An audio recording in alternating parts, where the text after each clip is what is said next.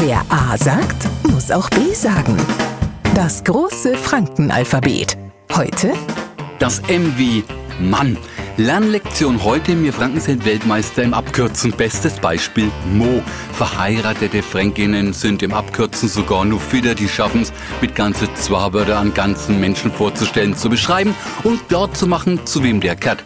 Und zwar mit Mai Mo. Haben das alle verstanden, kommt als Bestätigung, ah, Daimo, um die korrekte Antwort auf die Frage, sag mal, wer schafft ne bei euch Müllroh, lautet, naja, Damo, Maimo, Nummer no. Der lernbegierige Neufranke fragt sich spätestens jetzt, sag mal, reden die schon, kommt da noch irgendwas? Nein. Und zwar nicht, weil der Mo sowieso nichts zu sagen hat, sondern weil zwei Buchstaben alles sagen. Wer A sagt, muss auch B sagen. Morgen früh der nächste Buchstabe.